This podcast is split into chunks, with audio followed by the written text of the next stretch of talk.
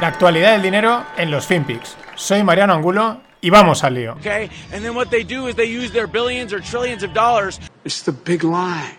It's difficult to imagine the United States winning the long term strategic competition with China if we cannot lead the renewable energy revolution.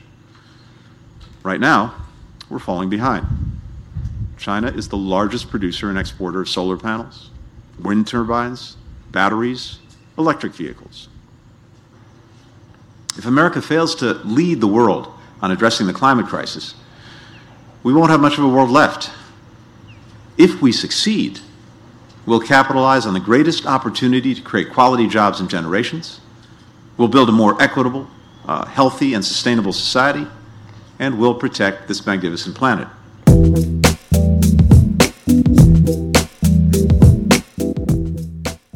Hola, no financieros. Aquí teníamos a Steve Blinken, secretario de Estado americano, eh, bueno, pues haciendo el speech de la Global Agenda, de la Agenda 2030, del Green Reset, por así decirlo, pero camuflado, ¿no? Con que es que China, ¿no? Eh, China eh, está ahí delante, bueno, pues si llevamos peleándonos con China siempre, ¿no? Pero es un discurso eh, que, que, nos sorprende, nos sorprende asumir completamente eh, pues eso, que si hay que invertir más en energía verde, eh, los grandes potenciales, bla, bla, bla, bla, bla, bla, bla, bla, bla.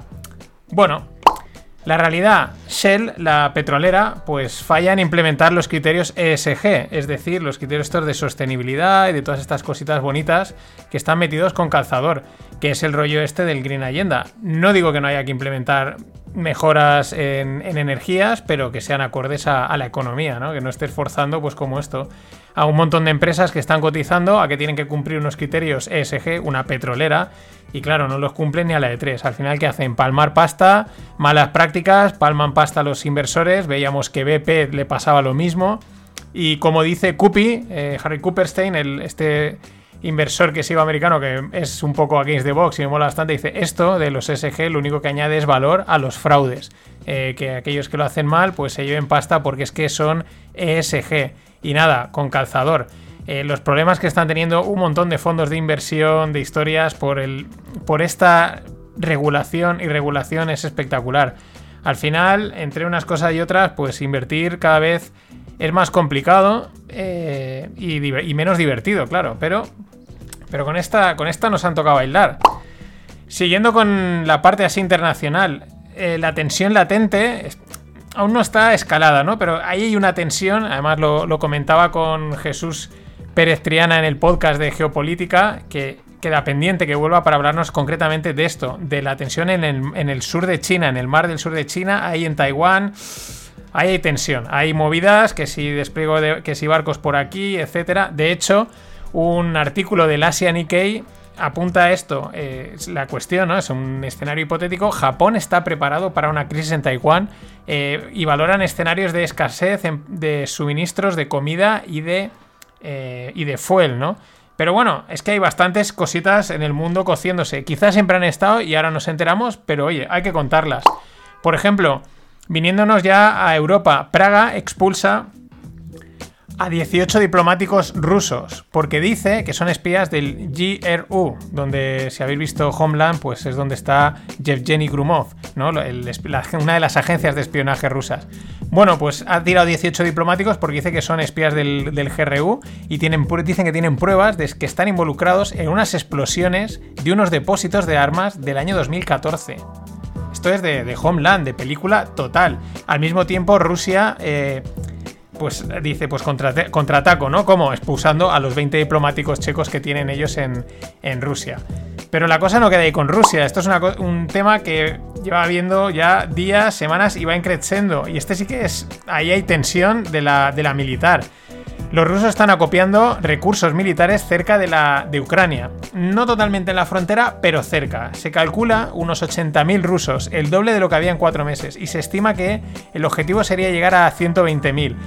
El tablero parece que es eso, eh, escalada militar. Una de las estrategias que sigue Rusia, pero Estados Unidos hace la misma, es tener la guerra fuera, ¿no? O sea, mantener a tus, a tus limítrofes, Estados Unidos tiene pocos, eh, fuera, ¿no? Que, que, no se te metan, ¿no? Y lo mejor es plantear, eh, meter ahí líneas defensivas, por así decirlo, y que no se metan en mi territorio.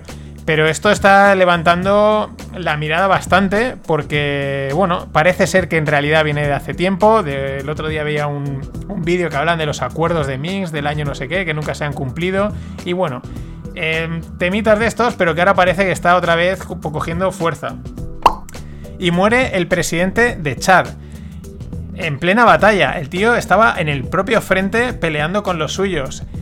Esto es lo curioso, lo que apuntaban en Twitter, que esto es algo que no se veía desde hace, desde, desde bueno, desde tiempos pasados. El líder de un país o el líder de un ejército en, en, el frente de la batalla es donde deberían de estar, es lo que deberían de hacer, ponerse ahí enfrente, ir ellos a pelear y, bueno, pues es que es muy fácil estar detrás y decir, venga, ir vosotros y mataros. Este es el detalle, es lo, curioso. Las razones por las que estudiese, pues no lo sabemos, ¿no? Pero, pero es la primera vez de hace mucho tiempo en la que, en la que sucede esto. Y oye, ah, por la razón que sea, pero es loable. Y vamos con la inflación, que si sí, que si no, ahora parece que sí. Esta, ahora hoy es, parece que sí. Y seguimos con Rusia la inflación la tiene en máximos de 4 años, según los datos referentes a este mes pasado de marzo. Y como bien dice Chaume Avellana en, Twitter, estos son más argumentos para que Putin dificulte la exportación de trigo. Aquí es donde viene el tema de la, Rusia, la inflación, pues ellos están en su rollo. Sí, sí, pero ya nos ha comentado Greg más de una vez el tema, la importancia que tienen con el trigo. Claro, si esto va a subir de precio, guárdanos los graneros que lo vamos a vender más caro. Así que, ojo. Eh, los precios en Alemania subieron un 3,7% respecto al año pasado. Esto es lo que le llaman el year over year, de marzo a marzo. Sería la mayor subida desde el 2011. Pero claro, ojo, que esto lo comentaba la semana pasada. Hace la comparación con marzo del año pasado. Hace un año estábamos en plena, o sea, en marzo de del 2020 estamos en plena parada económica. Con lo cual, eh, claro, igual ahí hubo deflación, igual ahí los precios de, cayeron, bueno, básicamente es que ni se movieron, ¿no? Entonces, con lo cual, quizás habría que poner un poquito con asterisco este dato. Pero el de hace poco sí que apuntaba a un alza de, los precios en Alemania. Los, los institutos económicos alemanes eh, recortan el PIB ¿eh? para este año, para este año 2021, del 4,7 al 3,7. ¿Lo leéis? ¿Lo leéis? Qué bien huele un recorte de previsiones de buena mañana. Es que son espectaculares. Y siguiendo con la inflación, la madera disparadísima, pero disparadísima de una manera loca. Esto lo veníamos comentando también en los fin de pods. Yo creo que este fin de que toca agricultura y ganadería, Greg va a tener bastantes cosas que comentar porque está la cosa mm, alcista, alcista en los precios de las materias. Y siguiendo con la inflación, dices, hostia, estás pasando, es lo que hay amigos. Coca-Cola subirá los precios debido a la subida de las commodities, lo que veníamos comentando, que si te sube el aluminio, que si te sube el aluminio para las latas y alguna otra cosa, alguna otra materia prima, pues el azúcar y estas cosas, pues Coca-Cola va a subir los precios. Eh, no es la única, porque recientemente mm, empresas del, mundo farmacéutico, Procter Gamble, Kimber Clark, también habían subido precios. Esto confirma mi tesis, que realmente se la oía para, a Francisco Paramés hace tiempo, y es que, mira, ni Bitcoin, ni oro, ni rollos de ah, esto protege contra la inflación. Acciones de Coca-Cola y de productos de consumo son los que te protegen contra la inflación. Y este es el ejemplo. En cuanto empieza a subir un poco la inflación en materias primas, que es donde primero aparece, este tipo de acciones son las primeras en reflejarlo. Porque claro, si venden las Coca-Colas más caras, pues la acción tiene que subir. Es así. Nos venimos a España, dejamos la inflación un ratito a descansar. CaixaBank ERE de 8.300 empleados. El 27% de las oficinas las cierran. Claro, toda la duplicidad. Eh, se, han, absorbido CaixaBank a Bankia, entonces, pues en la calle, por así decirlo, donde habían una oficina de CaixaBank y al lado de la Bankia, pues la de Bankia va fuera y empleados van fuera. Lo que pasa es que es un viaje gordo, 8.300 empleados. A estos hay que sumar el ERE del Corte Inglés, el del Santander, el del Sabadell y el del BBVA y los que vendrán. Mal panorama, pero aquí esto sabíamos que iba a pasar. Y bueno, Mercadona ha publicado resultados. El, distribuidor, el super, el super supermercado español, eh, gana 727 millones.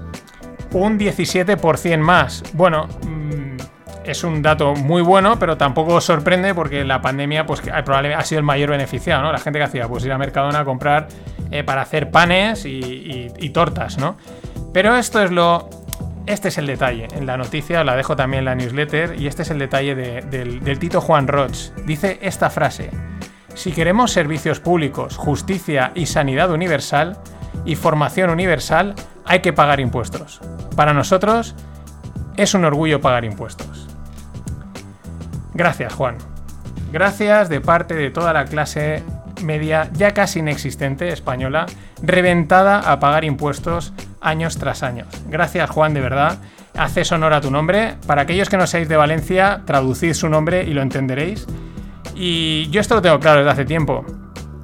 Lo que le interesa es que no haya clase media, que la gente no tenga dinero y que no tenga otra que ir a comprar a Mercadona. Porque si la gente tiene dinero, si gana pasta, pues se va a otros supermercados que ofrecen más gama de productos, las marcas blancas tienen sabor, no como la de Hacendado. Por eso, este tipo de discurso, de este tipo de frases, que la verdad mm, no le echas ningún cable a nadie. Bueno, le bailan las castañas a los de siempre. Y al final, a los que te han aupado donde estás ahora, los pules. Los pules, porque esto te lo coge el politiquito de turno y dice, ah, ¿ves lo que dice este gran empresario? Hay, esto entre, hay que pagar impuestos, que al final lo traducen en subir impuestos. Así que muchas gracias, Juanito. Te debemos muchas.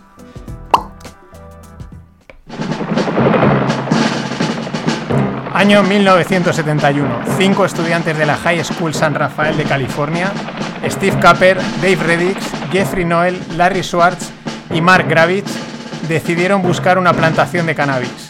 El plan, quedar a las 4 y 20 en la estatua Luis Pasteur. Se hicieron llamar los Waldos.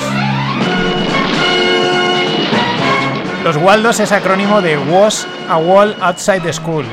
Y esta es la historia de por qué hoy, 4 de abril de 2020, eh, no, perdón, 4 no, 20 de abril, 20 de abril, porque es 20 del 4, pero el 420 es el día del cannabis mundial porque era la palabra clave con la que habían quedado estos, los Waldos, estos cinco tíos de 420, 420, es que quedaban para ir a fumarse petas, iban a buscar una, plantación que al final no encontraron. Me ha llamado también la atención, empezado a verlo, también porque alguien decía, también es el día en el que nació Hitler, o sea, disparidad siempre, celebraciones en Twitter, que es lo que mola. Pero sobre todo esto de Waldos, porque seguro que en alguna serie de televisión o película, si las oís en original, habéis oído este tipo de gang que dices, ¿Y esto de dónde viene? Pues ahí lo tenéis, los Waldos, como el equipo A.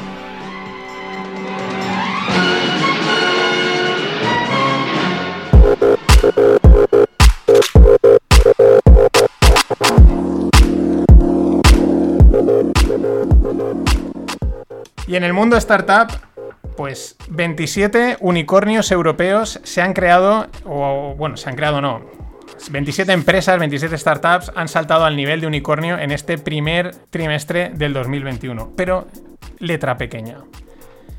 Están incluidos 8 unicornios de Israel y uno de Turquía.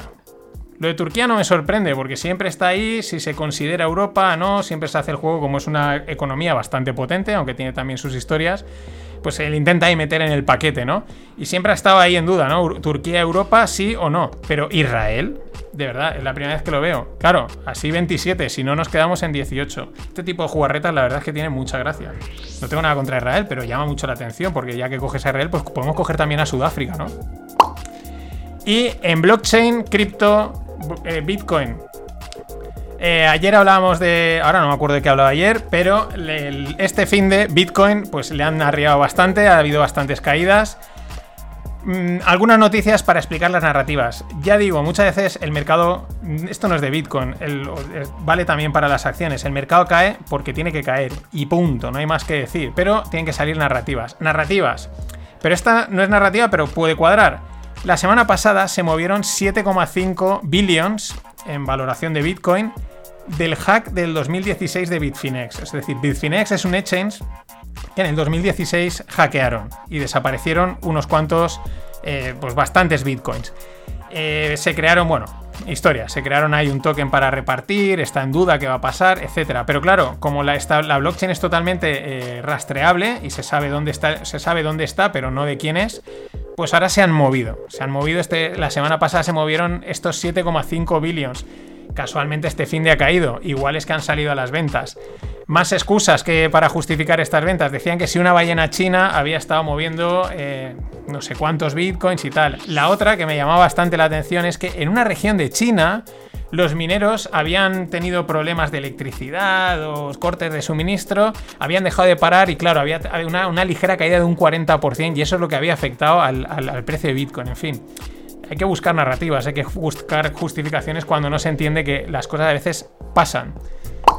Y siguiendo con las CBDCs, las Central Bank Digital Currencies, las monedas digitales de los bancos centrales, que si sí, que si no, que ahora esta, ahora lo veremos, no está claro. Pues ahora salen los ingleses y dicen que sí, que están planteándose hacer eh, la libra esterlina digital, ¿vale? Pues venga, adelante. Si también están los chinos que si están comprando oro, porque si van a sacar el yuan digital, si lo están probando, pero no.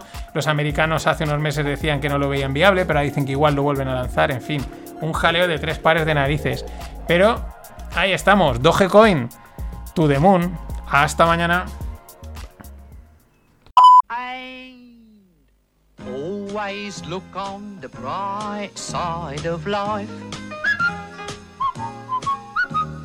Always look on the light side of life.